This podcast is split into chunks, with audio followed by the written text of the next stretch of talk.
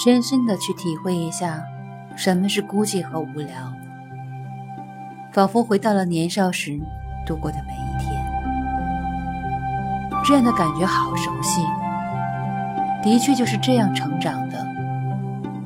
明天又要到来，不仅有几分忧愁，可又少了几分绝望。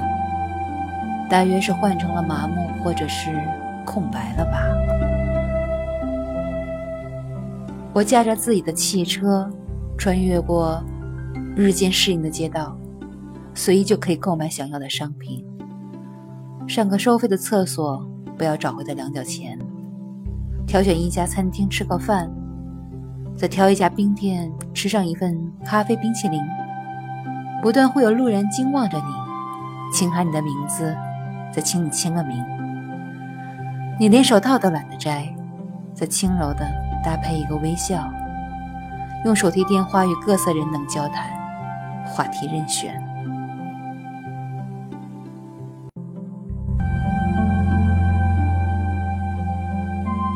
回到家中，很贵的租金才能住进，盘算着这两天要去办理买房贷款，那是我买给自己最贵的礼物。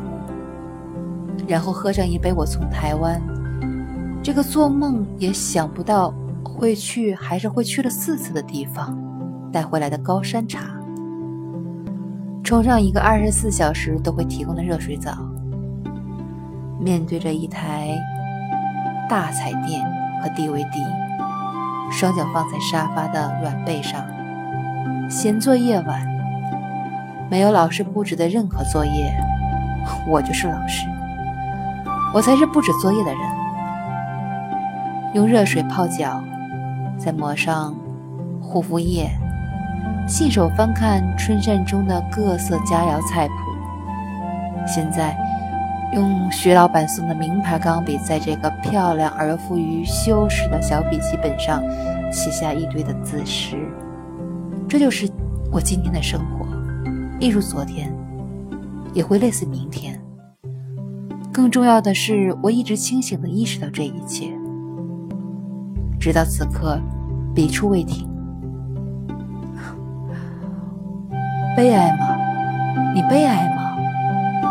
无知觉的望着这几个字，我停止写与想，又停不住了。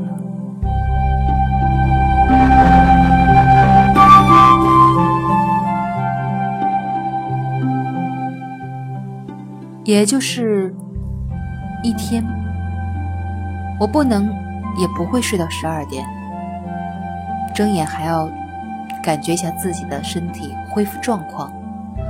那一天我早早的起来，大概只有六时三十分，轻轻的从我的小床上坐起，关掉大闹钟，然后到厕所快速用冷水洗漱。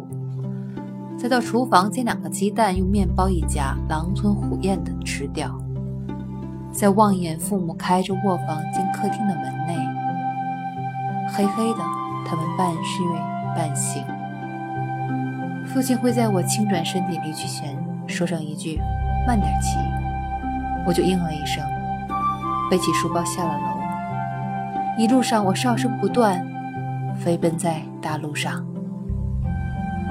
同样的过程，我转身离去时，父亲说：“过马路小心点儿。”我那时还没有自行车。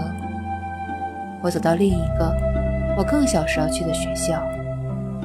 我一路上踢着石子，或者踢着每一棵必经的槐树和杨树，任由槐花露水、昨夜的未尽雨滴和蝉翘、渐黄的秋叶以及枯枝上的灰尘。与冬雪打落，飘洒在我的身上。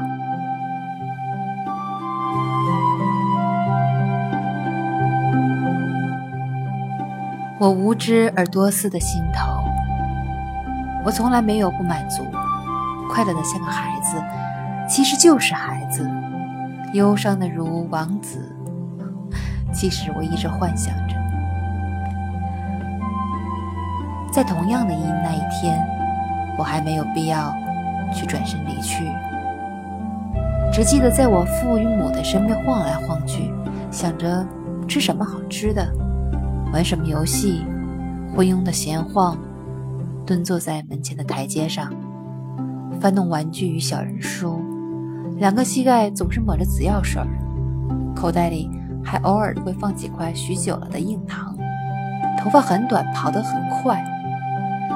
记得那一天很高兴，那一天还挨过骂和几下打，几下示意性的打。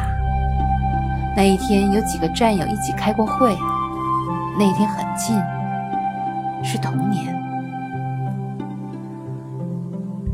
昏昏沉沉的，手酸了，还出汗，该睡了。明天也是一天吧。一月三十一日夜。